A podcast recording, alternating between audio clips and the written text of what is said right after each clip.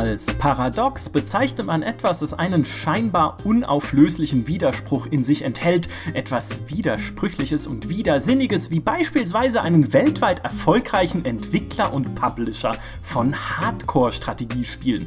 Was macht Paradox Interactive, die Firma hinter Europa Universalis, Crusader Kings, Hearts of Iron und Stellaris, so erfolgreich, dass ihr Umsatz seit 2014 um knapp 360% gewachsen ist? Was macht also vor allem die Paradox-Strategiespiele so spannend für uns Spieler? Darüber wollen wir heute sprechen. Mein Name ist Michael Graf. Ich werde heute womöglich sehr viel über Stellaris reden und mir dabei zuhören müssen der kreuzzugserfahrene Dimitri Halley. Hallo, hast du ein Glück, dass Maurice nicht da ist, um dich zu hindern in deinem Stellaris-Talk? yes! Und ein besonderer Gast. Er ist YouTuber und großer Paradox-Fan, Stefan Bliemel, besser bekannt als Stein Wallen. Ja, hallo in die Runde. Ja, schön, dass ihr beiden da seid. Stefan, ich würde gerne mit dir anfangen und äh, gleich die Gretchenfrage stellen. Was bringt einen gesunden, erwachsenen Mann dazu, in Crusader Kings 2 282 Let's Play-Folgen lang das schottische Geschlecht der Muirebes zu spielen? ich würde fast sagen, die Zuschauer, die wirklich bis zum Ende zu Tausenden, kann man sagen, so, also mindestens so 1000 bis 2000 in den ersten zwei, drei Tagen das verfolgt haben und das motiviert einen immer weiterzumachen. Es sind einfach unfassbar gute Geschichten, die in diesem Spiel entstehen, die erzählt werden, die man miterleben kann. Es ist wie eine Seifenoper, die jeden Tag äh, kommt und so haben das die Zuschauer gesehen, so habe ich das gesehen. Äh, und sonst hat man bei dieser Art von Spielen das Problem, dass ja nach 10, 20, 30 Stunden man so überlegen ist, dass es langweilig ist. Aber erstens sind die Spiele ein bisschen anders und zweitens spiele ich sie auch ein bisschen anders, so dass es eigentlich nicht langweilig wird und ich bis zum Ende der Timeline da das durchgezogen habe.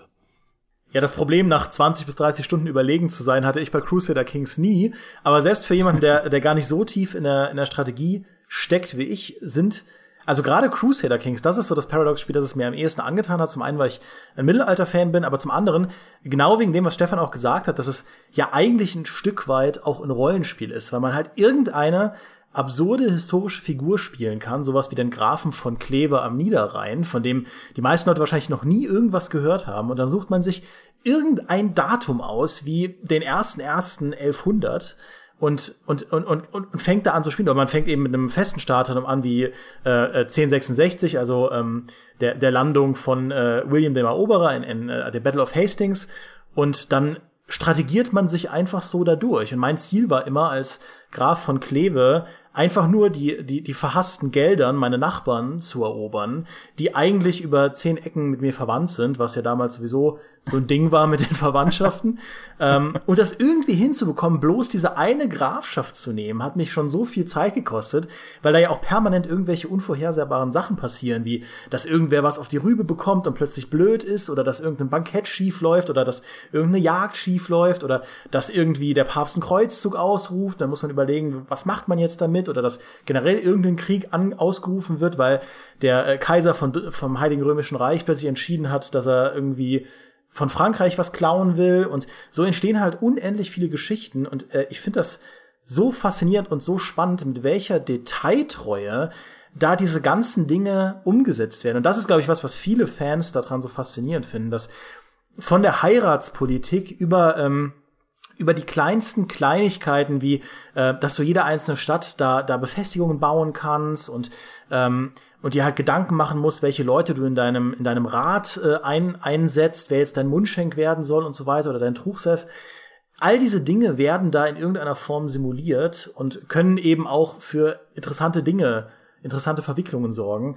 Ähm, das ist einfach nur kurios. Und äh, klar, natürlich, das geht irgendwie nur durch sehr viele Menüs und durch eine Präsentation, die viele von unseren Zuhörern wahrscheinlich ein bisschen abschreckend finden. Aber wenn man, aber ich habe die Erfahrung gemacht, so uneinsteigerfreundlich ist beispielsweise in Crusader Kings gar nicht. Also wenn man sich zum Beispiel ein paar Let's Plays vom, äh, vom lieben Steinwallen anschaut, dann äh, finde ich, kommt man da schon ganz gut rein mit der Zeit. Darf ich da gleich nochmal einhaken an dem Punkt? Das ja. finde ich interessant. Ähm, wie entstehen eigentlich diese Geschichten? Ich meinte, diese unglaublich vielen Möglichkeiten da zu interagieren, hat man teilweise in anderen Spielen auch. Komplexität, äh, Menüs, was weiß ich. Aber das Faszinierende gerade an Crusader Kings und bei anderen Paradox-Spielen ist es eigentlich ähnlich, dass auf der ganzen Welt existieren, glaube ich, 30.000 Charaktere, die alle genauso agieren eigentlich wie man selbst. Die haben alle Eigenschaften, die haben alle äh, Ziele, die haben Wissen und Nichtwissen, die haben irgendwo ihren Ort und ihre, ihre Verwandtschaft und so weiter. Und die haben alle eine eigene Agenda und die verfolgen sie auch. Und die ganzen Events, die der Spieler bekommt, bekommen diese Charaktere auch. Also alle 30.000 im Prinzip. Die reagieren dann entsprechend ihrer Charaktereigenschaften auch auf diese Events, dann verändert, verändern die sich und dadurch interagieren alle miteinander und man ist als Spieler ein Teil einer lebendigen Welt und das ist unfassbar faszinierend, wenn man da einfach mal ein bisschen einsteigt. Ähm, dann ist man eben nicht nur allein da, der irgendwo interagiert, sondern äh, man ist Teil des großen Ganzen und das macht dann diese wahnsinnigen Geschichten. Ja, definitiv. Und das ist ja auch was, was man im Spiel so auf den ersten Blick überhaupt nicht ansieht, weil du halt diese Karte ja. siehst, diese langweilige 2D-Karte mit diesen verschachtelten Menüs mit vielen kleinen Icons, was absolut furchtbar aussieht für jemanden, der sich ungern mit Strategiespielen beschäftigt, also quasi für 90 Prozent der Spieler da draußen vielleicht. Und ich erinnere mich noch, als ich 2011 oder ganz früh 2012 in Schweden war auf einem Paradox-Event, wo sie Crusader Kings 2 zum ersten Mal gezeigt haben und selbst wir Journalisten, die ja auch schon wussten, dass das erste Crusader Kings recht beliebt war, aber eben auch recht nischig, standen dann da und haben gesagt, naja, ist halt ein neues Crusader Kings. Oh, wir gucken uns lieber da drüben War of the Roses an, da geht's wenigstens zur Sache. Das war halt so ein Action-Battlefield im Rosenkrieg, also so im mittelalterlichen England. Aber das Crusader Kings haben wir dann relativ äh, links liegen gelassen. Äh, aus heutiger Sicht ein absolutes Verbrechen. Ja, ich weiß nicht, was der damalige Micha sich dabei nur gedacht hat, aber es war einfach ein Spiel, von dem man auch beim Release gesehen hat, es dümpelt halt so ein bisschen vor sich hin. Und erst mit der Zeit, nach und nach, hat es dann Traktion aufgenommen. Und ich habe jetzt auch, wir waren ja alle gemeinsam gerade auf der Paradox Hausmesse, auf der PDX-Con 2018 äh, in Stockholm. Und äh, ich habe dort eben auch mit bisschen den Paradox-Verantwortlichen gesprochen, was sie denn glauben, woran es lag, dass dann Crusader Kings 2 so beliebt wurde oder so diese, dieses Geheimtipp-Flair auch dann bekommen hat, langsam in gewissen Kreisen. Und eigentlich kann man sagen, das Internet ist schuld. Weil natürlich Leute dann angefangen haben, diese absurden Geschichten, die sie im Spiel erlebt haben, mit der besoffenen Herzogin von Burgund und äh, dem Bastardbischof von sonst wo, was weiß ich, was es da noch alles gibt, ja, das dann zu erzählen. Und andere haben es gelesen und gehört und dann natürlich auch gesehen, dank YouTube, und haben sich gedacht, boah, es ist cool, das will ich auch mal ausprobieren. Und so hat das dann eben angefangen, sich immer weiter zu verbreiten, was ja super ungewöhnlich ist, eigentlich für ein Strategiespiel. Ja, die waren auch sehr klug. Die haben das sofort am Anfang erkannt, dieses, dieses, diese Mechanismus. Ich weiß noch, als ich mit Let's Plays oder mit äh, YouTube angefangen habe vor vier, fünf, sechs Jahren oder so, da war das ja noch ein Riesenthema Copyright. Da musste man bei jedem Publisher, bei jedem Entwickler anfragen, darf ich das Spiel zeigen? Äh, da gab es große Probleme. Und äh, Paradox hat von Anfang an hatte irgendwie in ihren Foren so ein Sheet reingestellt mit Unterschrift, ihr dürft damit alles machen, was ihr wollt, weil die das genau erkannt haben. Das ist ganz schön ja. clever. Es war ja auch, ich hatte ja auch gefragt, ob das von Anfang an so gedacht war, dass sie schon wussten, ja, ja, das wird dieses Emergent Storytelling geben und es wird natürlich dann Channels geben, die darüber berichten und natürlich werden wir das mit DLCs immer weiter ausbauen, wo die dann aber auch sagen, naja, nee. Also so der Grundgedanke von dem Crusader Kings 2 war einfach, wie kann man mittelalterliche Politik so darstellen, wie sie wirklich war. Und in Crusader Kings 1 war es ja auch schon ein bisschen so, dass es diese unterschiedlichen Persönlichkeiten gab. Aber im zweiten Teil haben sie halt gedacht, jetzt machen wir es halt mal richtig. Und wir geben halt jedem kleinen Herzogtum und jedem kleinen, jener kleinen Grafschaft einen eigenen Charakterkopf, der zufällig ausgewürfelt wird, weil so war Politik eben damals. Um ehrlich zu sein, so ist Politik ja heute immer noch, ja. Die wird halt von Leuten gemacht, die sich untereinander entweder leiden können oder auch nicht und jeder hat irgendwie seltsame Eigenschaften, mit denen man halt dann klarkommen muss oder auch nicht, je nachdem, wie man politisch dasteht. Also das so war der Grundgedanke und dann haben sie halt gemerkt, diese Geschichten, die daraus entstehen, die können wir ja immer weiter ausbauen und immer weiter treiben mit neuen Spielelementen, die wir einbauen. Und so ist ja dann auch, äh, so kam es ja dann auch, dass Crusader Kings bis heute wie viele DLCs hat? 66? 70? Ich weiß schon nicht mehr. Viele.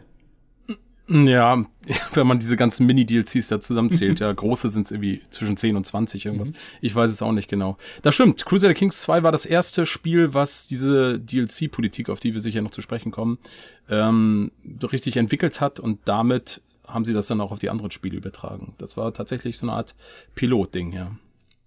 Und ich finde es ganz kurios, weil Paradox ja eigentlich ein Publisher ist, der sage ich mal, den Trends auch ganz bewusst, das ist ja auch ein Image, das sie pflegen, der, der vielen Trends so ein bisschen den Mittelfinger zeigt. Ja, das haben sie auch, auch uns gegenüber gesagt in diesem, wir haben ja mit den, mit, mit den ganzen Großen von Paradox gesprochen, da haben sie auch gesagt, solche Dinge wie, wie Always Online oder irgendwie, als alle auf MMOs abgegangen sind. Und bestimmte Trends der Branche in den letzten zehn Jahren hat Paradox eigentlich getrost ignoriert und stattdessen immer diese Grand Strategy Spiele gemacht. Und, ähm, den einen Trend, den sie aber eigentlich schon, bevor er richtig groß geworden ist, super erkannt haben, dem jetzt alle großen Publisher hinterherrennen, ist eben ein funktionierendes Service-Game zu machen. Mhm. Und, ähm, und das haben sie mit Bravour hinbekommen durch ihre DLC-Politik. Also wenn, wenn alle, wenn die großen, also ein EA würde sich, glaube ich, äh, würde gerne hinbekommen, zumindest im Konzept, was ein Paradox schafft. Eine, eine stetige DLC-Politik für diverse Marken, also Hearts of Iron, Europa Universalis 4, ähm, Crusader Kings 2 und wahrscheinlich dann auch, wenn es rauskommt, Imperator Rome, eine funktionierende, stetige DLC-Politik hinzubekommen, ähm, bei den Fans damit beliebt zu sein und aber auch eine Sandbox zu entwickeln in sehr vielen verschiedenen Marken, in Spielen, die ganz eigentlich sehr unterschiedlich funktionieren in ihrem Kernziel, eine Sandbox zu kreieren, die immer eigentlich ein Selbstläufer ist, immer mehr neue, coole Geschichten hervorbringt, über die Leute reden wollen. Und wenn man sich die Spielerzahlen anschaut bei Steam, also so nischig ist das gar nicht. Ein Europa Universalis 4, ich habe mal geschaut, hat tatsächlich so in den letzten acht Monaten im Schnitt bis so um die 10.000 gleichzeitig aktive Spieler gehabt. Im Crusader Kings ist da ein bisschen abgefallen, das ist so bei 5.000 gleichzeitig aktiven Spielern und Hearts of Iron 4 pendelt immer so zwischen 7 und 10.000 gleichzeitig aktiven Spielern über Steam, nur über Steam. Und das ist eigentlich schon beachtliche, eine beachtliche Zahl. Also ein Company of Heroes 2 ähm, hat oh, so um die drei bis 5.000 gleichzeitig aktive Spieler.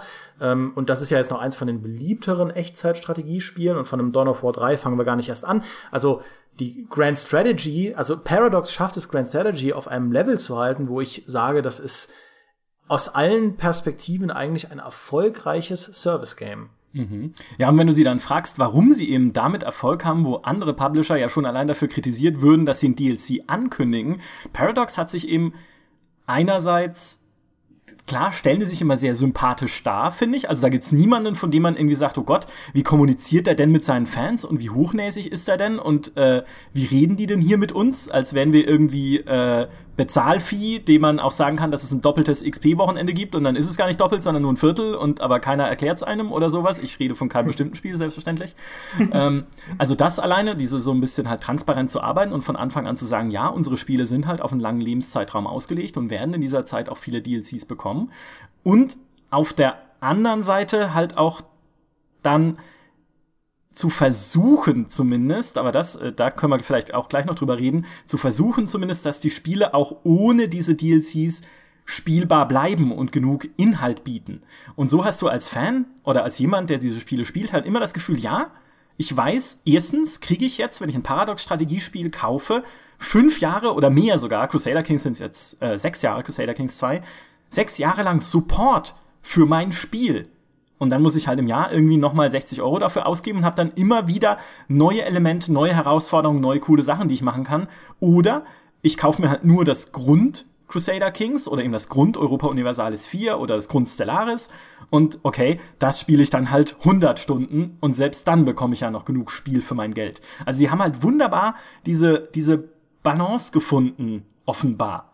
Man kann es ein bisschen kritisieren tatsächlich, weil bei Europa Universalis 4 gibt es Spielelemente, die mit DLCs kamen, wo man dann sagt, na ja, also das wären jetzt eher Dinge, die eigentlich nicht optional sind, weil halt ein Großteil des Spiels darum gebalanced wird, auch wenn die Entwickler selber sagen, nein, nein, das ist nicht so, das ist schon auch gebalanced für Spieler, die das nicht haben, ist es vielleicht nicht. Ja, also so ganz geht da die Rechnung halt manchmal nicht auf. Bei Stellaris versuchen sie es wieder anders zu machen. Da haben sie ja vor kurzem auch die Perks, also so ein, so ein Perk-System, mit dem man sein Volk verbessern kann, wiederum was mit Utopia eingeführt wurde, mit einem DLC dann für alle Spieler zugänglich gemacht, weil sie gesagt haben, es ist zu grundlegend und zu wichtig für das Spiel, um das nur auf den DLCs zu beschränken. Aber da sind schon auch Fehler passiert, aber sie schaffen es eben mit ihrer Transparenz und mit ihrer Sym Sympathie, Sympathischkeit, äh, das ist ein Wort, ja, glaubt mir, äh, das dann wieder rauszureißen. Ja, und sie reagieren ja auch auf, ähm, auf Kritik. Also zum Beispiel bei Crusader Kings, da war es ja wirklich so, dass es am Anfang sehr, sehr viele DLCs waren, Dynastie-Pakete und nur wo irgendwelche Einheiten drin waren, also solche Mikro-DLCs. Und die haben sie nach einer Weile auch, ähm, und Stefan, du korrigierst mich, wenn ich das falsch sage, aber die haben sie nach einer Weile auch zusammengefasst. Und jetzt gibt es irgendwie äh, ein großes Unit-Pack, beziehungsweise Teile dieser Völker-Packs sind dann mit den jeweiligen Fokus-DLCs drin. Also wenn man sich dann den, äh, die, den Mongolen-DLC kauft, dann hat man da eben die Einheiten drin und die, die, die, mhm. ähm, eben die Spielmechaniken und kauft da im Prinzip ein größeres Gesamtpaket, weil diese Mikrodinger, hast du ja eben auch angesprochen, Micha, wenn es dann nachher 70, 80 DLCs sind, da, da arbeitet man auch so ein bisschen an der Community vorbei. Mhm. Also mir war das auch irgendwann zu viel. Ich habe auch irgendwann dann bei Crusader Kings aufgehört, mir die Sachen zu kaufen, weil ich dachte, ey, da sind jetzt drei Lieder in diesem DLC drin. Das sind einfach nur Soundtrack-Sachen. Da, also sind zwar dann nur zwei, drei Euro, die es kostet, aber come on, das ist irgendwie ein bisschen blöd. Genau, das haben sie jetzt anders gemacht. Seit, ja, ich glaube, ein, zwei Jahren äh, fahren sie das extrem runter. Jetzt machen sie es gar nicht mehr. In den, jetzt bei Stellaris im aktuellen DLC, in diesem Story-Ding, ähm, ist halt, sind drei neue Soundtracks mit drin. Oder bei Europa Universalis sind dann eben die neuen Einheitenpaketen alles mit drin. Die schnüren jetzt sozusagen immer die Gesamtpakete und das läuft auch sehr, sehr gut. Was, ähm, in der Tat, was ihr gesagt habt, das kann man ja auch wirklich an den Zahlen messen, nicht nur, ich sag mal, im Vergleich jetzt zu anderen Spielen, sondern wenn man sich einfach die Entwicklung der Spiele selbst, was die Spielerzahlen betrifft, äh, anschaut. Das ist ja wirklich erstaunlich, denn normalerweise ist es ja so, man hat, das Spiel kommt raus und spielen das erstmal ziemlich viele und dann sackt die Kurve doch relativ schnell ab und dann kommt irgendwann das Neue oder so. Aber wir haben ja hier nicht nur irgendwie eine Plateaubildung, sondern bei allen Serien steigt die Spielerzahl kontinuierlich. Jetzt spielen Crusader Kings 2, ein Spiel, das sechs Jahre alt ist, äh, mehr als zu Release. Das ist Wahnsinn. Und das kann man, Hearts of Iron ist es genauso. Äh, das ist schon eine krasse Umkehrung der ganzen Ökonomie, die eigentlich in dieser Games-Wirtschaft so existiert. Ähm, außer, sag ich mal, in solchen Abo-Modellen, da funktioniert das vielleicht noch ein bisschen anders, aber ansonsten haben die da was Einmaliges irgendwie hingekriegt. Aber natürlich, ihr habt es angedeutet, es gibt natürlich, also ich sehe das ja auch in meiner Community und bei den Zuschauern, es gibt natürlich Kritik. Also das, äh, das, die ist auch da. Aber die Zahlen sprechen erstmal für das Konzept und die Verkaufszahlen ebenso. Und dann sagen die natürlich, ja, es läuft gut, warum sollten wir das irgendwie ändern? Ja, zumal einfach der, so der, der Grundpfeiler von DLCs ist ja auch immer, DLCs haben nicht den Preisverfall, wie wir ihn von Vollversionen oder von äh, normalen Spielen einfach kennen. Deswegen machen ja auch andere Hersteller DLCs, weil sie wissen, okay, in sechs Monaten kostet mein Spiel auf Steam, aber vielleicht auch im PSN oder eben auf den Konsolen nur noch 20 Euro oder sowas. Also halt wesentlich weniger als das, was man zum Release dafür bekommt. Aber ein DLC den kann ich auch in fünf Jahren noch für die 15 Euro anbieten, die er von Anfang an gekostet hat. Und das ist ja ein super cleveres Modell eigentlich, ja, wenn du überlegst, okay, Dragon Age Origins kriege ich jetzt auch irgendwie für, keine Ahnung, 20 Euro, ich habe es nicht nachgeschaut, aber für relativ kleines Geld, für so ein großes Spiel auf Steam oder auf, auf Origin.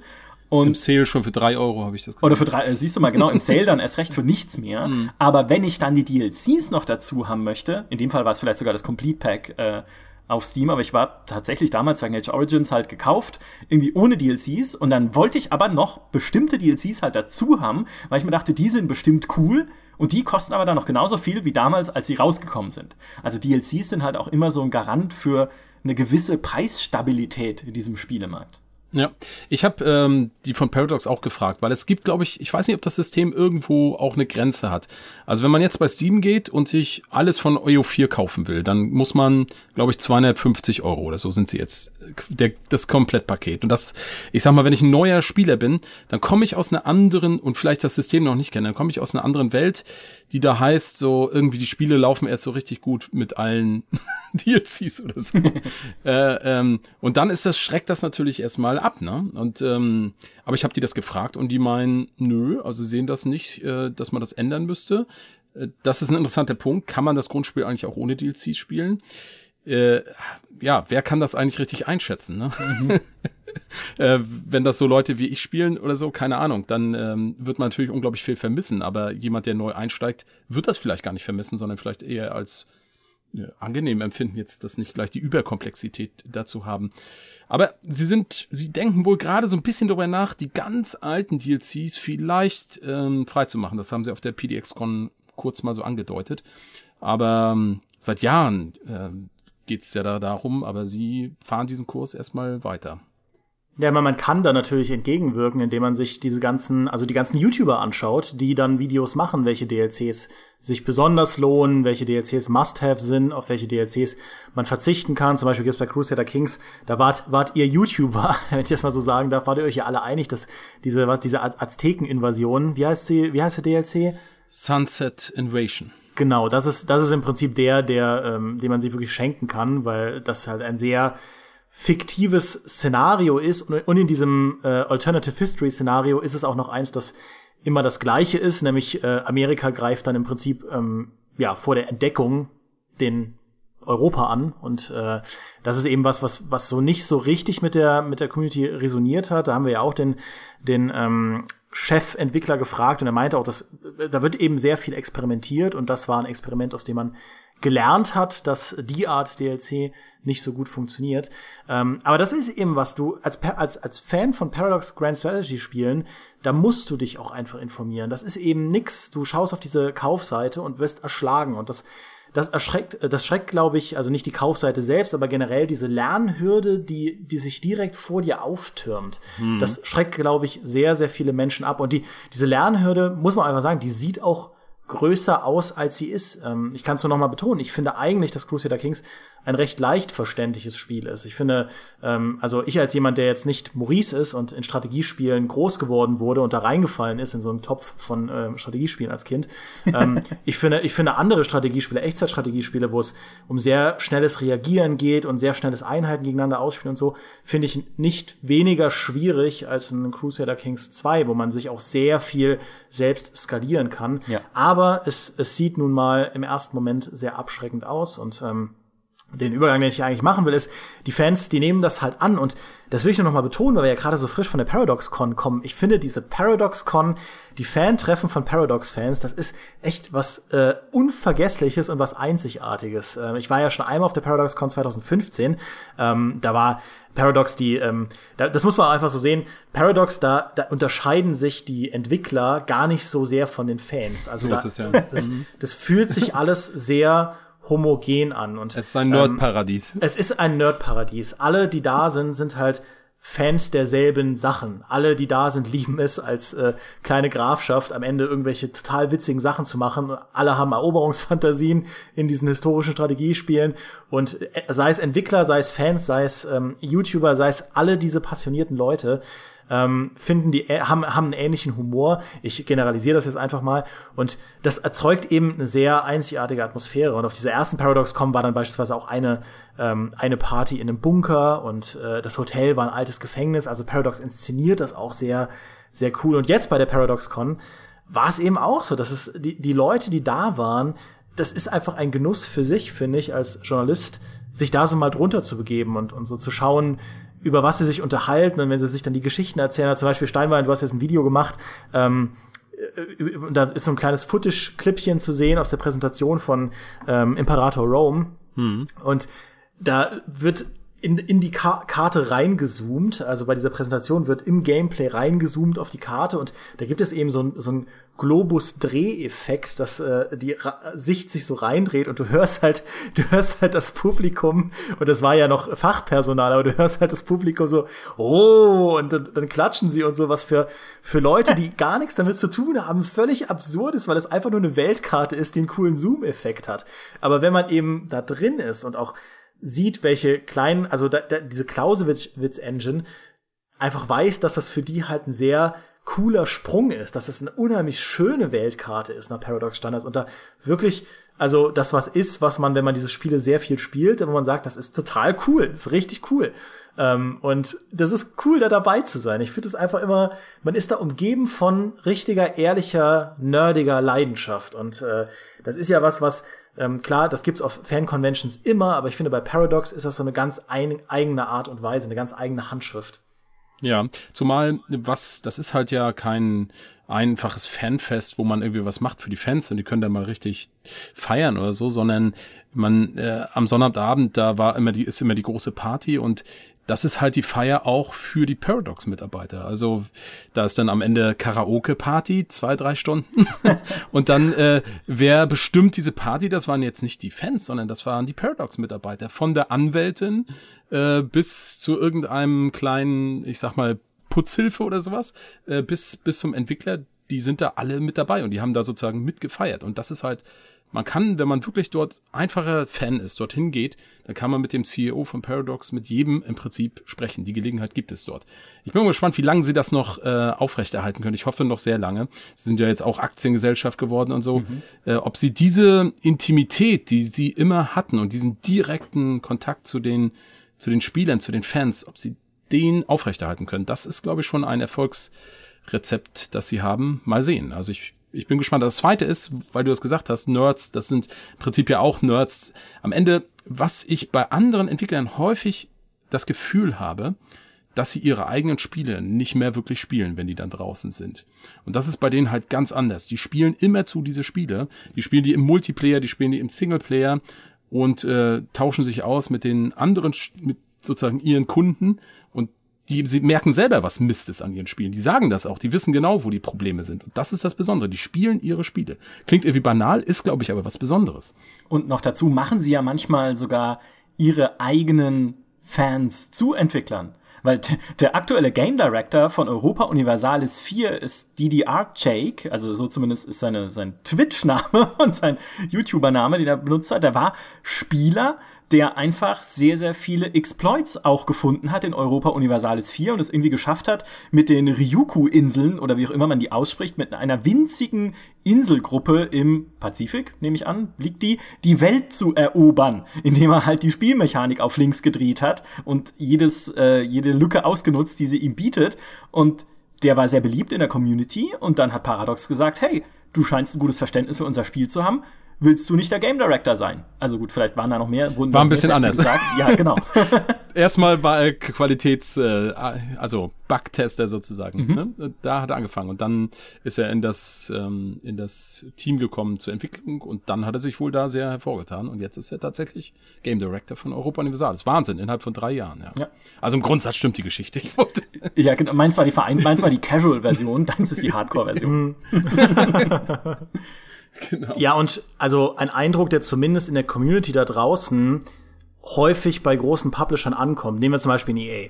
Ähm, und jetzt auch da wieder, das ist halt die, die, die sehr wie, wie wirkt es bei vielen Leuten, wenn sie Kommentare schreiben? Dann hörst du eben so Sachen wie, dass in EA andere Interessen verfolgt als beispielsweise ein Entwickler und als die Community. Battlefront, Battlefront 2 ist ein gutes Beispiel, warum das so eine, so eine missratene PR-Aktion war. Ja, du, du hast Du hast ähm, DICE, einen Entwickler, der eigentlich über Jahre bekannt war als oder bekannt ist als extrem erfolgreicher und auch ein sehr guter Shooter-Entwickler. Und dann kommt sowas wie Battlefront raus, was eben Lootboxen hat, was bestimmte Sachen hat. Und die Kommunikation, die da an die an die Leute gerichtet wird, an die Spieler gerichtet wird, ist eben oft dann auch also im, es wird dann versucht, sowas wie die Lootboxen als sinnvolle, coole Sache zu verkaufen. Und wenn das eben schief läuft, dann sagt die Community, nö, das kaufen wir, kaufen wir euch nicht ab, äh, in, in jeder Hinsicht des Wortes. Wir kaufen das Spiel nicht, wir kaufen die Lootboxen nicht und wir kaufen auch nicht, dass das in irgendeiner Form einem anderen Zweck dient, als Geld zu machen. Also da wird, also wenn man, wenn man DICE wohlwollend ist, dann äh, wird dann eben unterstellt von Fanseite, dass zumindest EA andere Interessen verfolgt als DICE. Und das Ergebnis von Battlefront ist auch dann wiederum nicht das, was die Fans wollen. Und bei Paradox ist es ja eben so, dass Publisher und Entwickler da zusammenfallen, weil Paradox nicht nur ein Entwickler ist, beziehungsweise es, es gibt eben nicht nur den Arm, der die Strategiespiele macht, die äh, Grand Strategy Spiele macht, sondern es gibt eben auch den Arm, der selbst Publisher ist und Spiele rausbringt wie ein City Skylines oder ein Magica 2 oder jetzt auch ein, ein Age of Wonders ähm, Planetfall. Und das fällt halt alles so ein bisschen zusammen. Du, du, die, und das ist ein Gefühl, das ist ein Eindruck, der eben auch nach außen kommuniziert wird. Du hast das Gefühl, dass der, die, die CEOs, die Businessleute, die, ähm, die finanziellen Entscheider, die äh, Akquisiteure, dass sie in irgendeiner Form noch eng zusammenhängen mit ähm, mit den Leuten, die dann am Ende die Lead-Designer sind der Spiele, der Paradox-Spiele, der klassischen mhm. Grand Strategy-Spiele. Und natürlich, wir können da nicht in die Offices reinschauen. Deswegen, ich will jetzt gar nicht sagen, dass das zwangsläufig so ist. Aber das ist zumindest der Eindruck, der bei der Community ankommt. Das ist ja ähnlich wie bei einem CD Projekt, dass die Kommunikation zwischen, nennen wir es PR, zwischen Entwicklern, zwischen Publisher und zwischen Community einfach sehr integer wirkt. Und das bei Paradox, da ziehen sie eben von diesem Vorteil, dass das so wirkt, als sei da alles in einem Haus. Als seien die Spiele in einem Haus, die Marken in einem Haus, die und wenn die Marken nicht in einem Haus sind, dann sind zumindest die Entscheidungen, die getroffen werden, über Marken, die extern produziert werden, im selben Haus. Und das ist ja auch das, was sie uns ähm, gegenüber immer wieder ähm, propagiert haben oder gesagt haben, dass Paradox in erster Linie prüft, passen Dinge zu uns, passen fremde Marken zu uns, passt mhm. ein Age of Wonders Planetfall zu uns. Wir, und, und sie kommunizieren, dass eben die grundsätzliche Ausrichtung der Firma sich nicht geändert hat ähm, und dass sie immer noch dieselben ähm, Parameter anlegen, um zu entscheiden, wie sie in die Zukunft gehen wollen, was sie für richtig halten, was sie für falsch halten und warum sie beispielsweise sowas wie Lootboxen nicht machen. Äh, und das hat natürlich eine sehr gute Wirkung auf die Community. Ja, wobei die Firma ja eine interessante Entwicklung hat. Sie sind ja tatsächlich entstanden aus dieser, aus diesem Entwicklungs Entwicklerstudio, ne? Also gewissermaßen mhm. angefangen mit äh, erstmal so ein Ab seitiges Spiel Svea Rike oder so, ging es nur um Schweden und dann mit Europa Universalis 1 und dann hat sich das so immer entwickelt, dann haben sie damit Geld verdient, dann wollten sie das mit dem Geld irgendwas machen, haben andere Sachen auch gepublished und dann äh, waren das zwei Unternehmensteile, sage ich jetzt mal. Und dann haben sie aber auch in dieser Phase ziemlich viel Schrott gepublished, da gab es äh, einiges, was total erfolglos war, was keine guten Wertungen hatte und dann haben sie ja, wann war das vielleicht? Ähm, vor so fünf, sechs Jahren ähm, haben sie da mal eine große unternehmerische Wende vollzogen. Da haben sie dann bestimmte Mitarbeiter ähm, ja, in die entsprechende Position gebracht, die dann dafür für eine Qualitätsmanagement sorgen. Und die haben jetzt den Anspruch, sie wollen nur noch als Publisher sozusagen Spiele publishen, die irgendwie einen Metascore von 80 plus haben. Und natürlich zu ihrer, genau das, was, äh, was Dimitri eben gesagt hatte, zu dieser, äh, zu dieser Linie passt, ne? Die diese, die sie da entwickelt haben.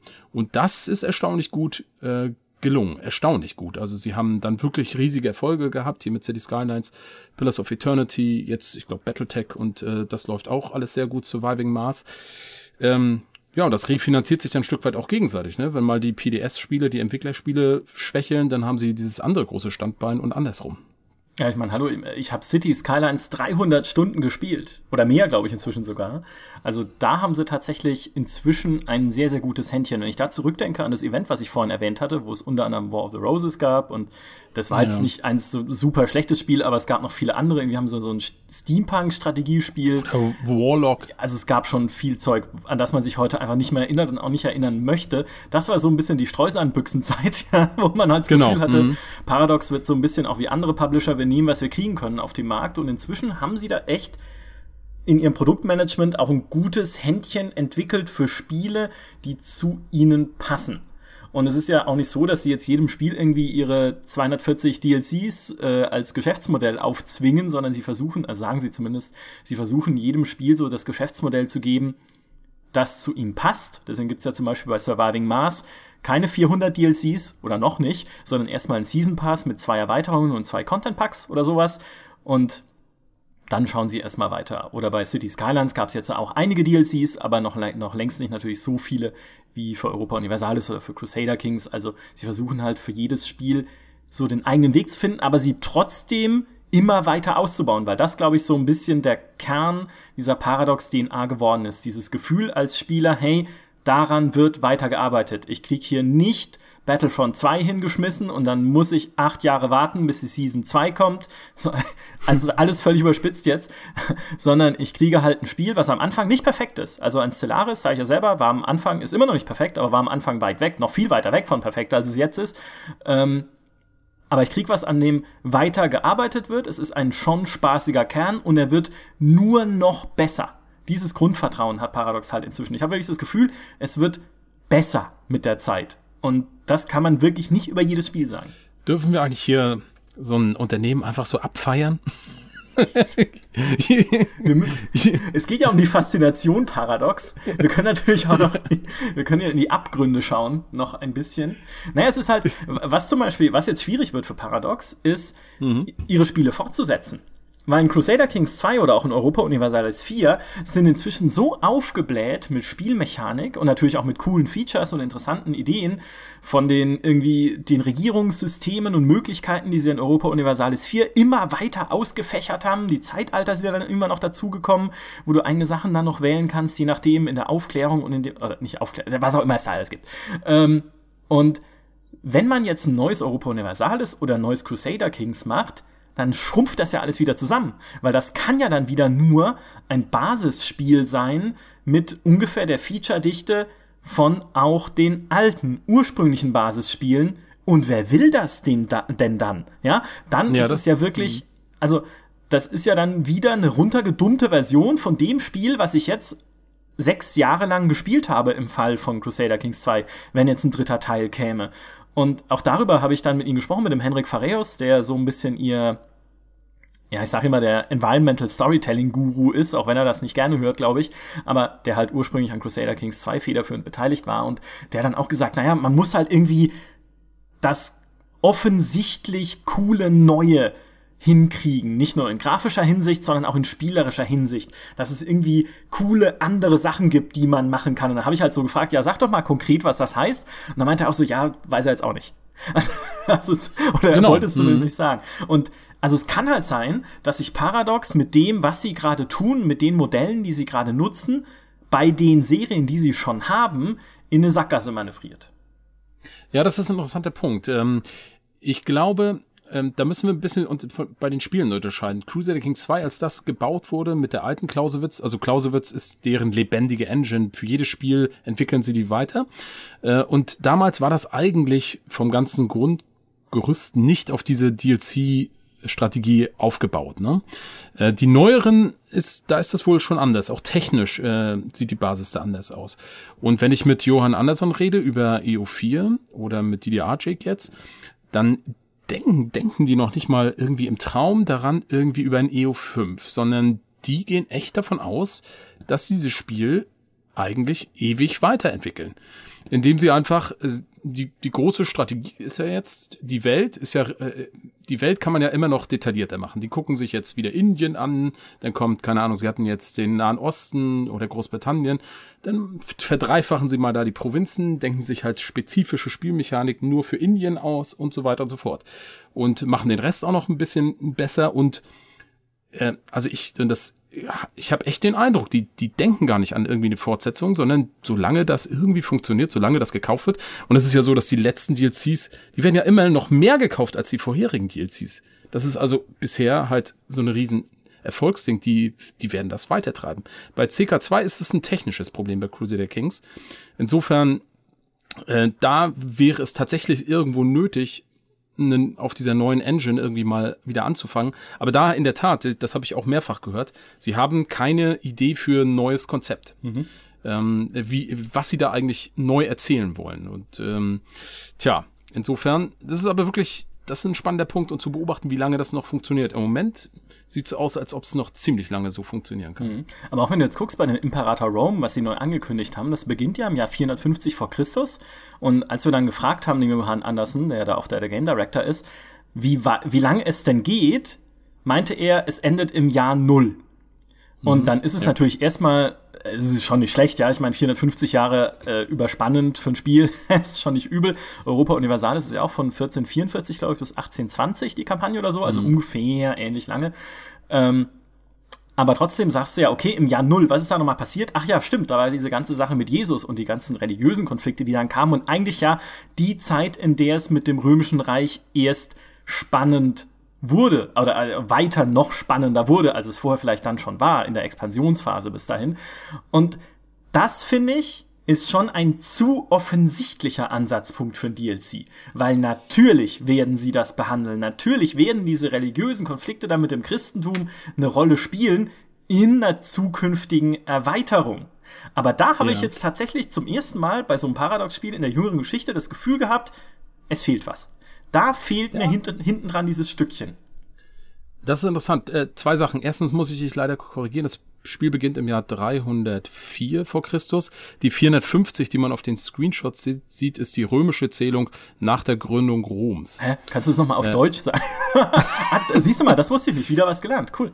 Also wenn da 450 steht, dann heißt das, das ist die römische. Die Römer haben ja, die kannten, kannten ja Christus noch nicht, sondern die hatten, die hatten eine eigene Zählung und die begann mit der Gründung ihrer Stadt. Ah. Äh, und so haben die ihre Jahre gezählt. Mhm. Und das Jahr 450 war also das Jahr nach 450 Jahre nach Gründung Roms. Äh, und äh, das ist umgerechnet sozusagen in unserer heutigen Zeitrechnung 304 vor Christus. So. Wow, okay. Das ist leicht verwirrend. Krass. Also das war aber schon die gleiche.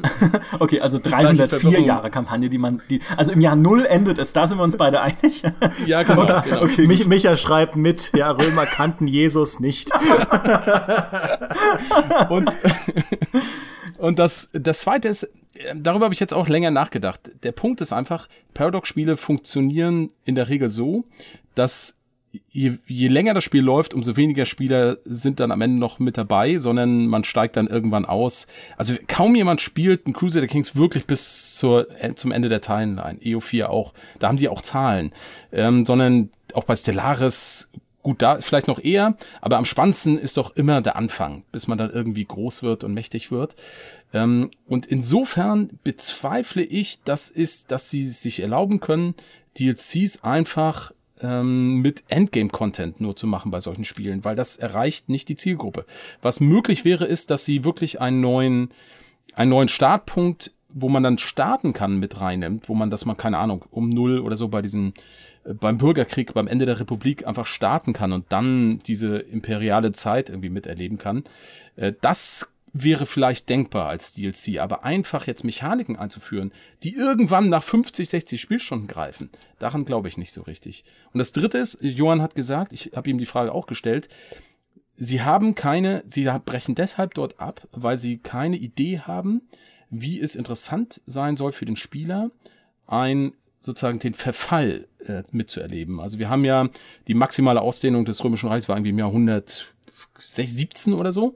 Äh, aber so 20 nach Christus war schon das größte Teil erobert. Danach begannen die Bürgerkriege und so. Und dann ging es langsam irgendwo bergab. Und wie, wie macht man so eine Phase spaßig?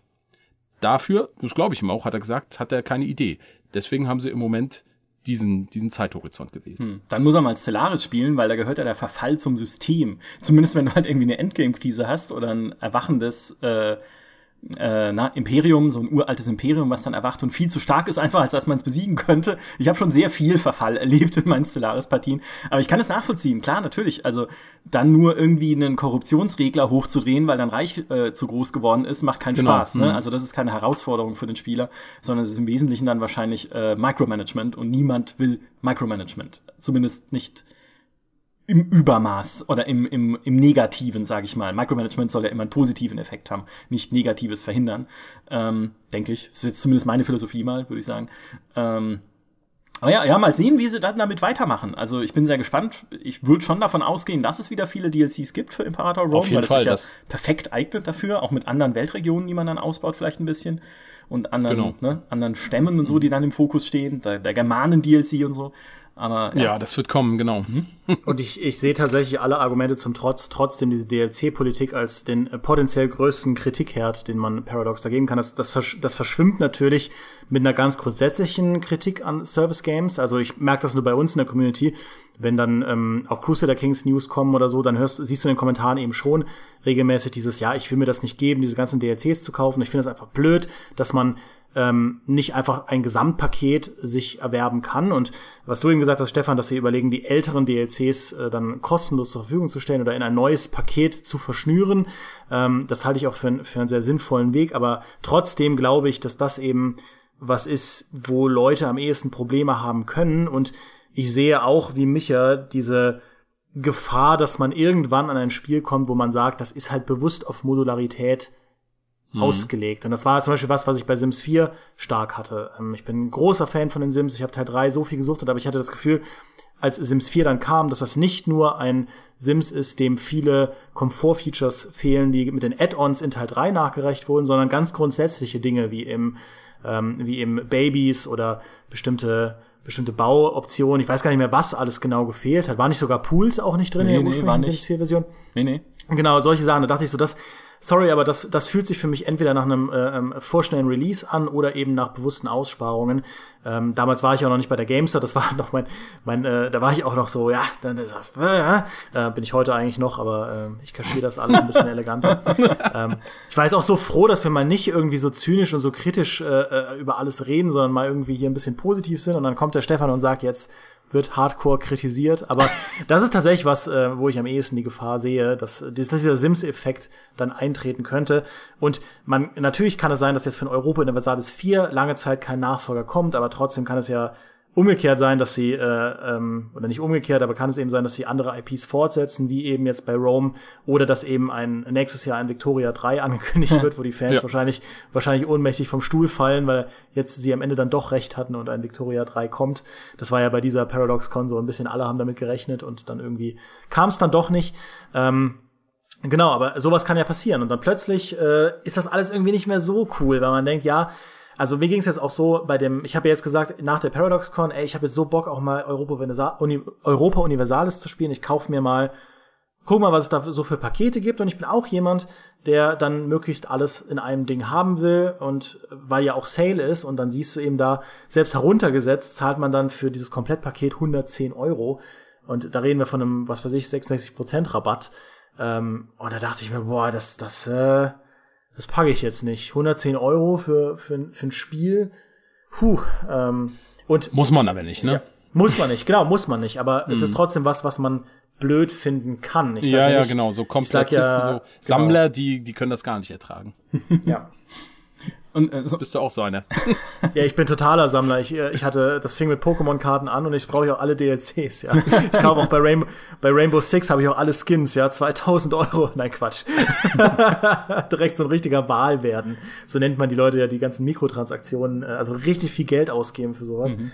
Aber nein. Aber bei, bei so DLCs, ich hätte dann schon gerne möglichst viele Features oder weiß dann auch bei dem Crusader Kings, wenn ich mit Indien interagiere, dass da irgendwie da auch Indien drin steckt und ich dann nicht irgendwie spontan, weil ich, weil ich jetzt an eine Grenze stoße, dann mir für 10 Euro oder 15 Euro den DLC noch nachkaufen muss. Für mich persönlich ist es kein riesengroßer Deal, aber wie gesagt, ich verstehe halt, wenn Leute das ein bisschen unangenehm finden, weil sie das Vollpreismodell für fairer halten. Naja, und dazu ja. kommt halt noch, irgendwann ist es auch mal Feature Overload vielleicht.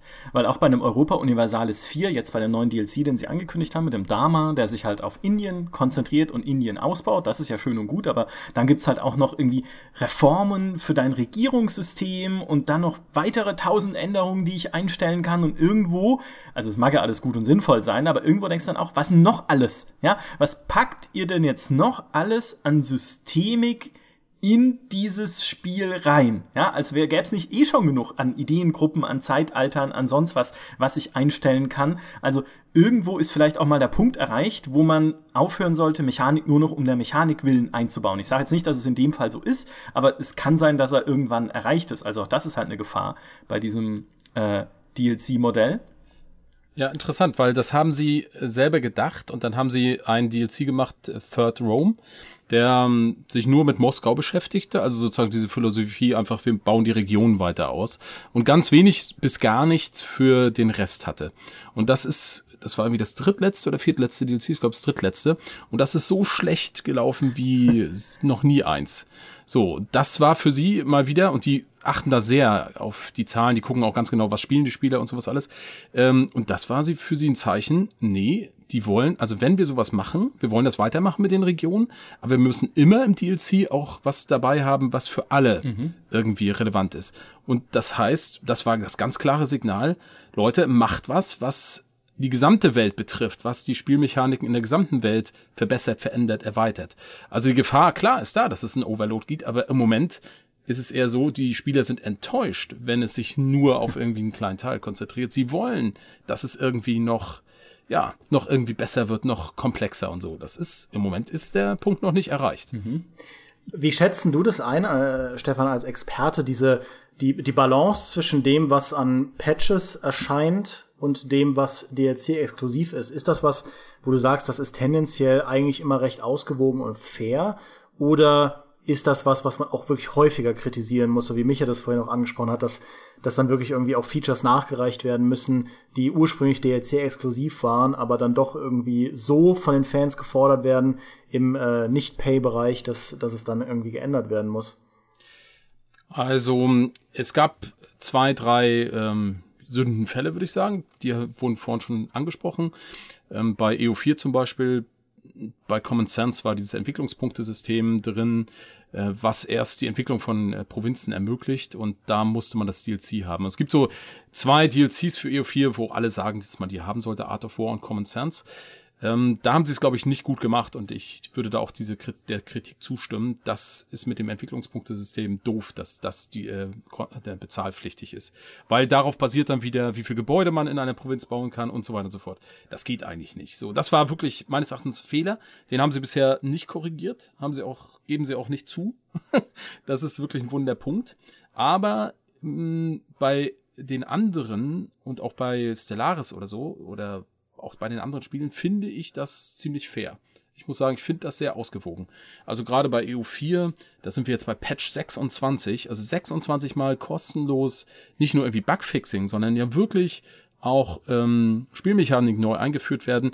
Vor allem auch die Karte wird jedes Mal neu gestaltet, vielfältiger und so weiter. Da fließt ganz viel Arbeit rein. Also am Ende sieht man eigentlich als Spieler auch, man, das Geld wird auch verwendet für die Fortentwicklung dieser, dieses normalen Grundspiels. Ich finde das in der Regel recht ausgewogen, muss ich sagen. Außer zwei, drei äh, Sünden, Sündenfälle bei, mhm. die wir schon genannt hatten, Und ja. Was so ein bisschen halt noch die andere Gefahr ist, ist natürlich immer die, die jedes Strategiespiel hat. Es mag halt sein, dass es einfach auch spielmechanisch an irgendeinem Punkt des Spiels bei einem neuen Spiel, was Paradox macht, nicht reicht an Tiefe oder an Abwechslung oder überhaupt an, dass irgendwas passiert. Ich sag nur, das Midgame von Stellaris war halt zum Release nicht so hm. prickelnd. Ja, also es gab, nee, das war schwach. Ne, es gab die hm. coole Anfangsphase mit Entdecken und Anomalien und äh, coole Sachen erforschen. Und das war toll, das ist auch immer noch toll. Und dann gab es das Endgame mit der Endgame-Krise, wenn dann irgendwie die KI-Rebellion ausbricht. Gut, die war auch nicht so toll am Anfang, aber wenn dann die äh, Monster aus einer anderen Galaxie kommen oder so, das war halt cool.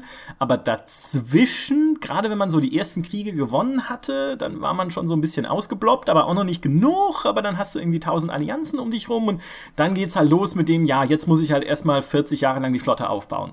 Und das haben ja alle Spiele von Paradox auch so ein bisschen. Auch wenn du halt bisschen klein, Außer Crusader Kings, finde ich, weil da kannst du immer noch rumgucken, was für andere Charaktere es gibt. Ja, darf ich da mal einhacken? Weil ja. Äh, ich glaube, bei Stellaris und so, das haben sie selber sehr schnell erkannt, dass das Problem war. Mhm. Und das, da war die Spielbasis aber so, dass man das da wunderbar aufbauen konnte und weiterentwickeln konnte. Und inzwischen ist ja unglaublich viel auch im Midgame passiert.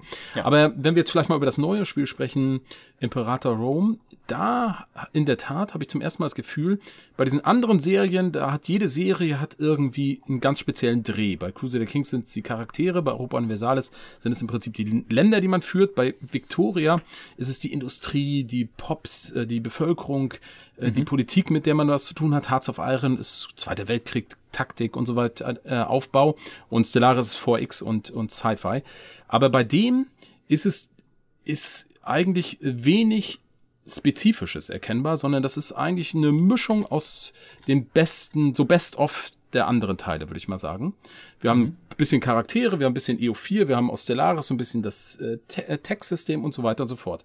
Und ähm, das kann man also, das ist vielleicht so, sie sind da sehr auf Nummer sicher gegangen mit diesem Ding. Ich glaube, der Vorteil ist, das wird, glaube ich, ein sehr solider Release, das wird, glaube ich, sehr stabil laufen und so weiter. Ähm, aber es unterscheidet, also es ist es ist sozusagen so ein bisschen EO4 plus CK2 so eine Antike und es hat, ja, es ist äh, ja sehr risikolos meines Erachtens. Es hat keine eigene eigene Dynamik. Also wenn ich da jetzt tatsächlich mal, also ich finde die toll, dass es antike Spiel gibt und so weiter, ist absolut nötig, finde ich, für dieses, den Anspruch auch die Geschichte irgendwie abzudecken. Aber mir fehlte eigentlich die Innovation in dieser Serie. Die ist da raus. Da ist ein bisschen Luft raus, finde ich. Mhm. Ja, stimmt schon. Das Pop-System, was sie jetzt drin haben, mit den eigenen äh, einzelnen Bürgerkategorien, die du hast, ist ja auch so ein bisschen von Stellaris angehaucht.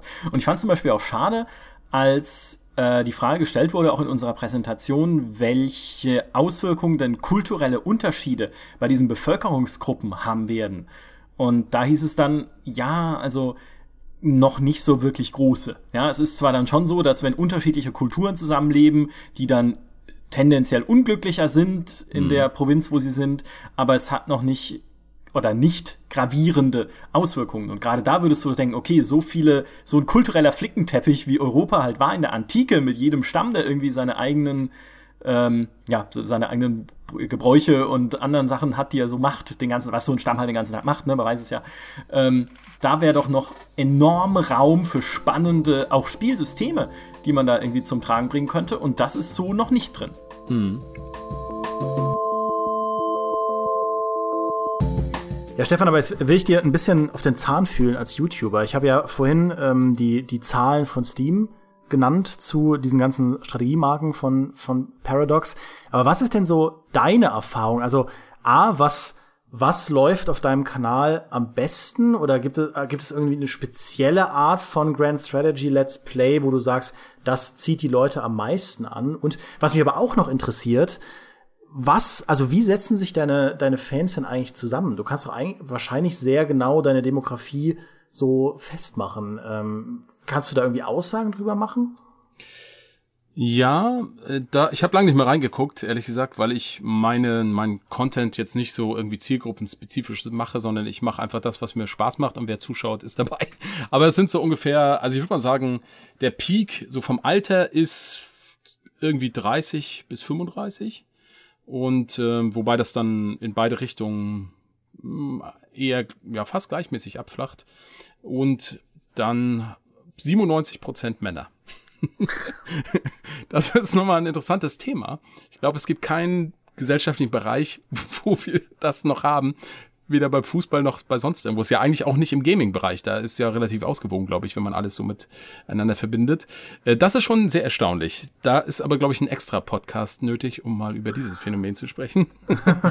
ähm, ähm, ja, aber was, was wird ge geschaut? Was wird. Also man muss dazu sagen, ich mache meine Sachen ein bisschen besonders, ne? weil ich mache, ich versuche sozusagen mich, ich also es gibt verschiedene Arten von YouTubern, ähm, die solche Spiele spielen. Das, ich würde mal sagen, das sind, wenn man die Extreme bezeichnet, sind die Power Gamer und die Roleplayer. Also Leute, die ja, ist, ist glaube ich, klar, was gemeint ist. Mhm. Äh, äh, und ich bin eher deutlich auf der Seite der Roleplayer oder der Geschichtenerzähler. Mir interess mich interessiert eigentlich gar nicht so sehr, ob ich jetzt das Beste raushole oder ob ich toll spiele. Ich bin sicher nicht der beste Spieler dieser Spiele, das wissen auch alle meine Zuschauer. Aber ich erzähle, ich versuche halt so tief wie möglich einzutauchen in die Welt. Ich versuche mir vorzustellen, wie wäre das denn es wirklich für die Menschen, die dort leben würden? Keine Ahnung, wenn da jetzt so ein Heer durchzieht. Oder wie würde der König das jetzt reagieren, wenn da dieses äh, Ereignis Ereignis auf ihn zukommt. Äh, und dann versuche ich halt rollenspielerisch häufig zu agieren, aus der Sicht zum Beispiel bei Crusader Kings eines Herrschers mit seinen Eigenschaften. Wenn er eben wenn er eben faul ist, dann macht er eben die Sache nicht. Oder wenn er grausam ist, dann tötet er den eben, obwohl das völlig irrational ist, äh, aus spielerrationaler Sicht. Äh, das ist so der spezielle Ansatz vielleicht so bei meinem Kanal. Und das funktioniert bei Paradox-Spielen natürlich besonders gut. Aber dennoch ähm, würde ich also es ist erstaunlich. Hearts of Iron 4, ich habe nur ein großes Let's Play davon gemacht. Das ist äh, bis jetzt, glaube ich, immer noch das am meisten gesehen, ne? Die Sowjetunion, ne? ja, genau. Da habe ich noch nicht mal das Deutsche Reich gespielt. Ja, das ist auch noch so ein Thema, das äh, noch mehr Zuschauer anzieht, ähm, aus verschiedensten Gründen wahrscheinlich. Äh, wie auch immer. Also Zweiter Weltkrieg, ähm, Kriegsspiel und so weiter, das hat irgendwie offenbar noch eine besondere Faszination. Und dann kommt dann schon so EO4, das ist schon, weil das kommt aber auch, weil meine Zuschauer sehr stark darauf fokussiert sind, weil ich damit mal angefangen habe. Und Crusader King 2 ist dann relativ nah bei und Stellaris auch. Also man kann es schwer sagen, jede Reihe hat so seine, seine Fans, aber Hearts of Iron ist ganz oben dabei. Erstaunlich, weil das ist das Spiel, was von den Fans der Reihe am meisten Kritik äh, bekommen hat. Also wenn man in die Foren geht bei Paradox oder so, es gibt so viele Leute, die über dieses Spiel schimpfen, aber kaum ein Spiel wird mehr gespielt. Das ist total verrückt. Ich glaube, Hearts of Iron 4 spielt halt fast schon am besten von allen Serien mit diesem Was wäre wenn Gedanken. Also was wäre wenn die ja. äh, das deutsche Kaiserreich immer noch das Kaiserreich gewesen wäre. Äh, da gibt es sogar eine komplette Mod, die das behandelt und eben nicht dann das Dritte Reich, wie wir es dann äh, ja, im wahren Leben äh, leider erleben mussten. Oder was wäre, wenn eben die Sowjetunion die sich den Faschisten angeschlossen hätte? So, nee, das geht, glaube ich. Oder geht das? Ja, vielleicht geht's. Oder was wäre, wenn zum Beispiel auch äh, Großbritannien kommunistisch geworden wäre oder Frankreich und Italien gemeinsam ein eigenes Bündnis gegründet hätten und dann mal geguckt, wie weit mhm. sie damit kommen.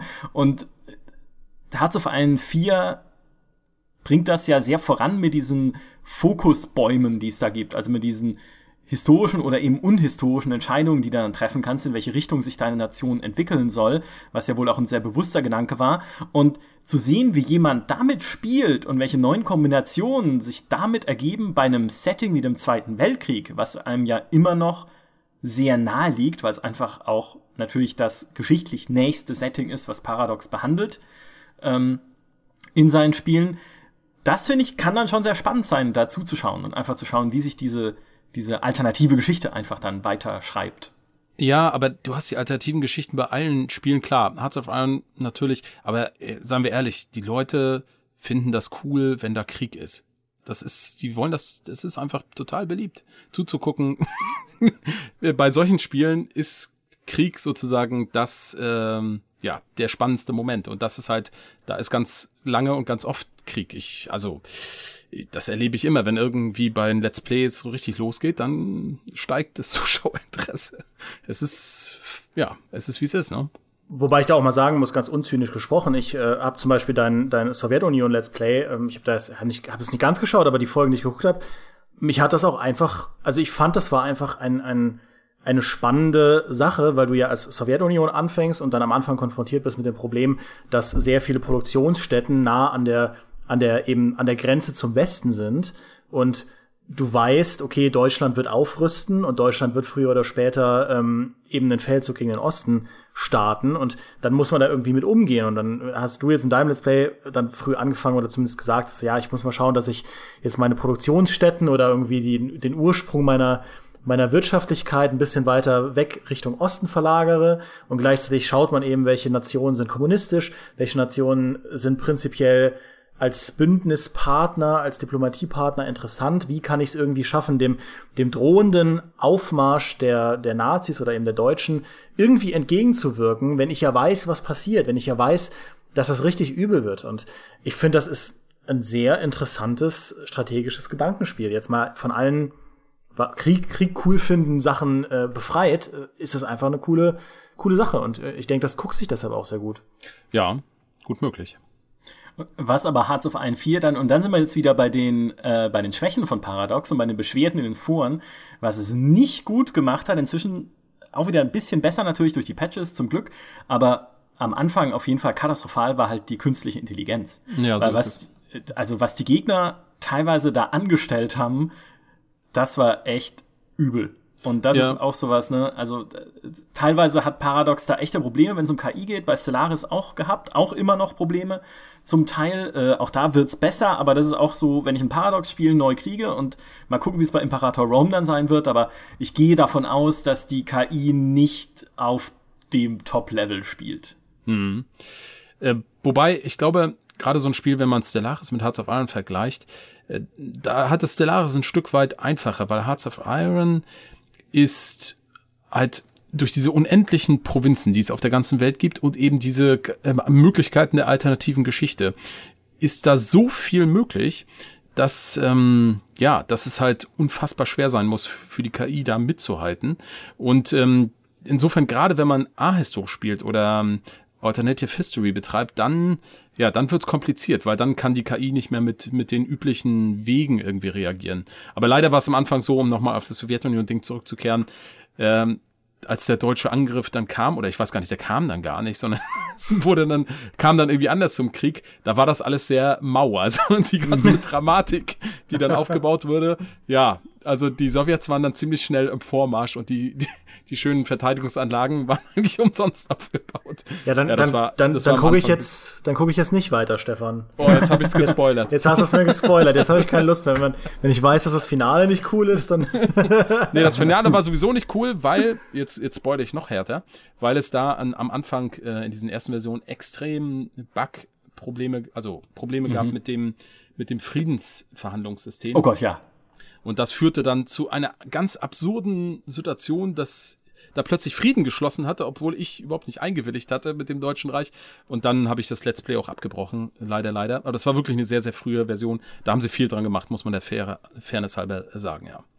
So, jetzt brauchst du es gar nicht mehr gucken. Ja, gut, okay. Aber ähm, ich will es ja jetzt anderen nicht vermiesen, deswegen, wenn man, wenn man jetzt, also Hearts of Iron 4 hast du abgebrochen, aber wenn man denn jetzt sich für Paradox interessiert und äh, aber da bisher immer nur diese riesige Einstiegshürde gesehen hat und Pakete, die 250 Euro kosten, ähm, was wäre denn, also was ist A, was ist deiner Meinung nach denn von, den, von der ganzen Erfahrung, die du gesammelt hast, das beste Paradox-Spiel überhaupt?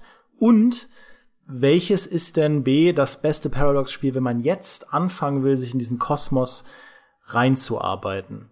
Ja, also ich würde sagen, am einsteigerfreundlichsten meines Erachtens ist Stellaris, weil es einfach diesen Nullpunkt hat. Also das hat eine sehr schöne Entwicklung der Komplexität. Man beginnt mit einem Planeten, mit einem System, mit ganz wenig Forschungskenntnis und erforscht dann erstmal und so weiter und so fort. Und die Spielmechaniken sind alle noch nicht sofort komplett da, sondern sie entfalten sich auch über Technologien, über Traditionen, über ähm, andere Elemente. Das ist sehr schön, finde ich. Aber natürlich muss man dann dieses Sci-Fi-Setting mögen und so weiter. Mhm. Wenn man jetzt äh, in diese klassischen historischen Teile einsteigen möchte, würde ich tatsächlich sagen, dass Europa Universalis 4 das beste Spiel für den Einstieg ist. Vielleicht nur mit ein, zwei DLCs, mit Art of War und Common Sense mhm. anfangen und dem Basisspiel.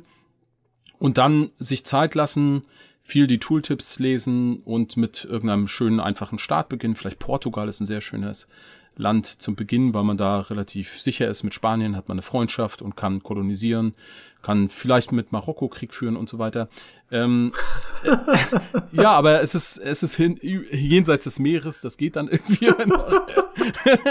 ähm, auf jeden Fall, das Spiel ist halt, also das Spiel ist, glaube ich, Europa Universalis ist sozusagen am, am meisten ja, technisch solide, balanciert, gepolished, wie man so schön sagt auf Neudeutsch. Mhm. Äh, das ist sozusagen am, am, am saubersten von allen. Hat am wenigsten Ecken und Kanten und ähm, glaube ich aus dem Grund für den Einstieg ganz gut geeignet. Ähm, insofern gehört es auch, finde ich, zu den besten Spielen. Das innovativste und besonderste ist irgendwie tatsächlich immer noch Crusader Kings 2 meines Erachtens. Ich weiß nicht, ob ich sagen würde, das ist mein Lieblingsspiel, aber das ist auf jeden Fall das kreativste und das Speziellste, was vielleicht diesen ganzen Geist von Paradox am meisten beinhaltet. Nämlich, sie haben ja, ihr eigener Slogan lautet ja Recreate Games, You Create Stories. Und das ist genau der Punkt. Also sie haben einfach so einen unfassbaren Sandkasten, der aber auch bevölkert ist eben von diesen eigens agierenden Entitäten dort in diesem Spiel. Und ähm, das ergibt so verrückte Geschichten. Insofern ist das schon das eigentlich das tollste Spiel so.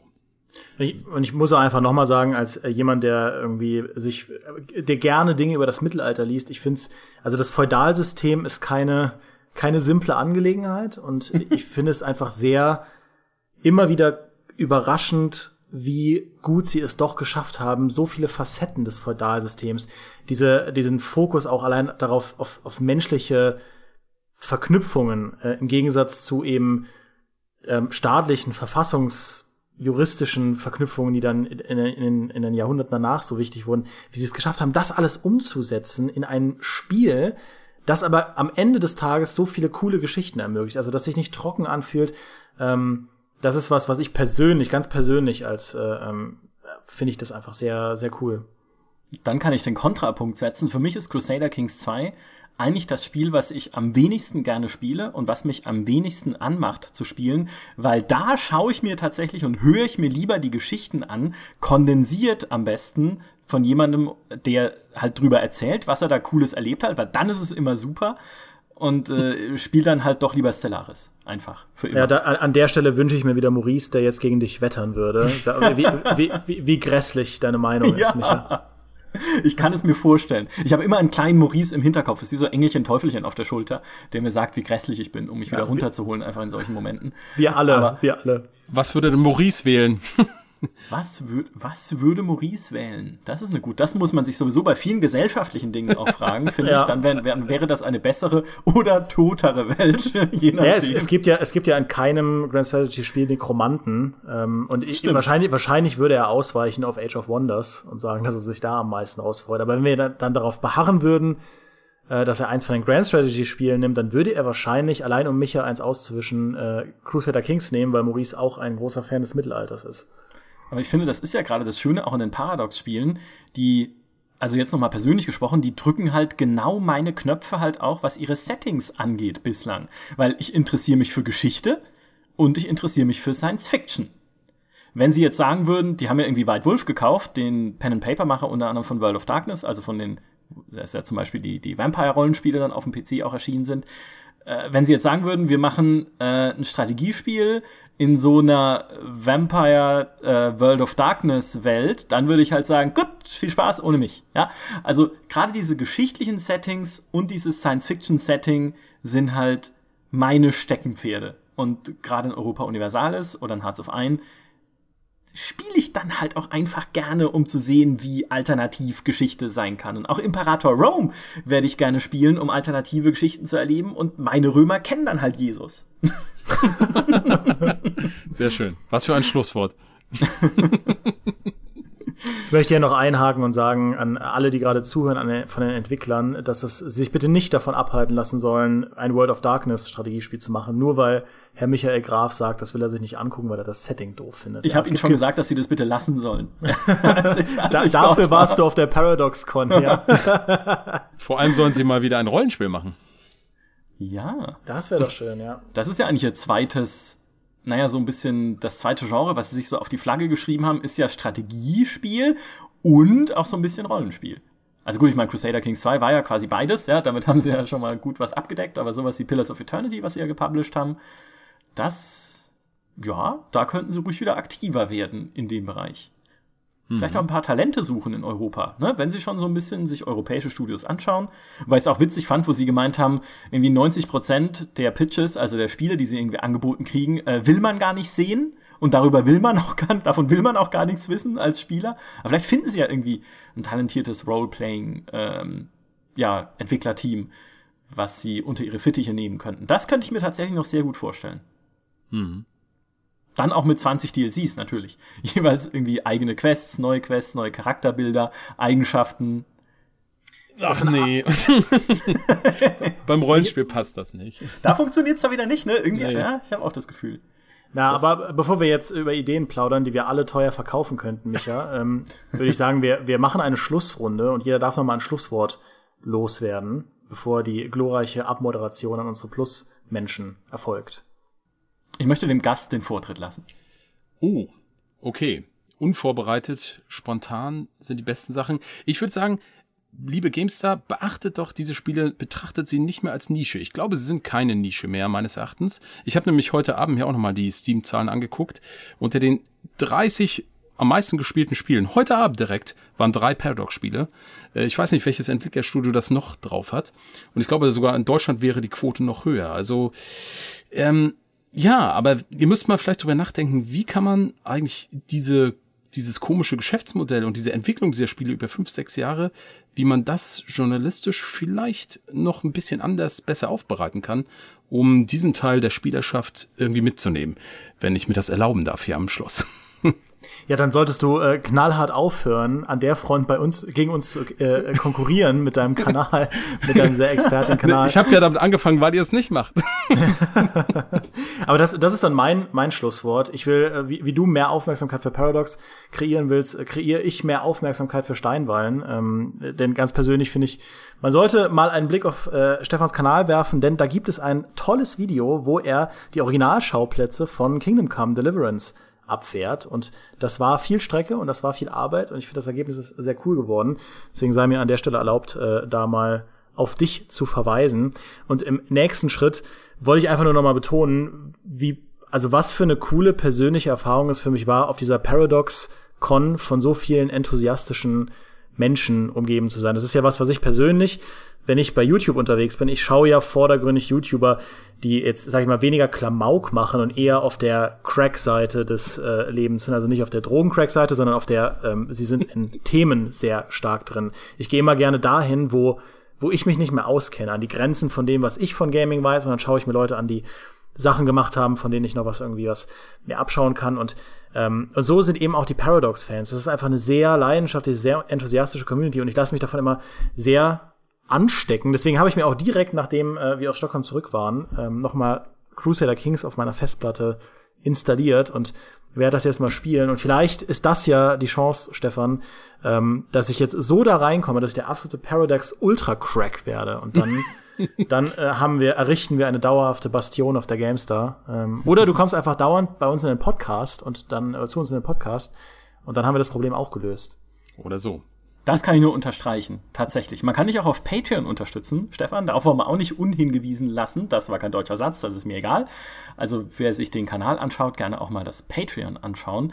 Ähm, was ich mir gerne, und jetzt wird's richtig nerdig, auf der PDX-Con gekauft hätte, wäre das Blog Waifu-Kissen. Also dieses, äh, wer das jetzt nicht versteht, hat's nicht verdient. Ja, das, das Wir werden in den Artikel zu diesem Podcast ein Bild davon einbauen. aber ja, das, das hätte ich mir am liebsten mitgenommen. Es hat aber nicht ins Gepäck gepasst. Und äh, was so ein bisschen mein Schlusswort angeht, ja, für uns Journalisten ist es super schwierig, diese Spiele zu begleiten, insbesondere für eine GameStar, die ja eigentlich sagt, DLCs fließen nicht in Wertungen ein. Das heißt, wir können auch in Europa Universalis 4 jetzt nicht so bewerten, wie es nach den vielen DLCs ist, sondern wir müssten es eigentlich bewerten, wie es nach den vielen Patches ist, aber ohne die DLCs, die ja wiederum auf den Patches aufbauen und bumm, mindblown. Also das ist tatsächlich auch für uns ein richtiges, schwieriges Puzzle, ähm, wie wir damit weiter umgehen einer der Gründe, warum ich zur PDX-Con gefahren bin dieses Jahr, war aber auch, dass, oder warum wir zu zweit gefahren sind, Demi und ich, war aber auch tatsächlich, dass wir es genauso sehen wie du, Stefan. Das ist, ich würde sagen, schon eine Nische, aber es ist eine wichtige und sehr treue und spannende Nische, die es verdient, dass auch jemand wie, äh, also von uns wie die, die, äh, die böse Mainstream-Presse, da mal mehr ein Auge drauf wirft und äh, mehr drauf schaut, was die Spieler dort bewegt, was ihnen vielleicht fehlt, äh, was sie toll finden an den Spielen. Und das war unter anderem einer der Gründe, warum wir heute diesen Podcast gemacht haben. Und jetzt ist die Schleife drum. es ist selten geschafft, irgendwie Podcasts so auf den Punkt zu landen wie heute. Ich hoffe, es hat Spaß gemacht, uns zuzuhören. Stefan, nochmal vielen, vielen Dank, dass du dabei warst. Ich habe viel gelernt über Jesus und die Römer auch und äh, vieles, vieles andere aber auch. Nein, es hat, es hat einen riesen Spaß gemacht. Vielen Dank an euch beide. Ja, vielen Dank, dass ihr mich eingeladen habt. Ich war sehr, sehr gerne hier und komme vielleicht nochmal wieder. Immer wieder gerne, tatsächlich. Vielen Dank auch an alle, die zugehört haben. Wir hören uns nächste Woche wieder mit einer neuen öffentlichen Folge des GameStar Podcasts. Bis dahin, macht's gut. Tschüss. Ciao, ciao. Tschüss.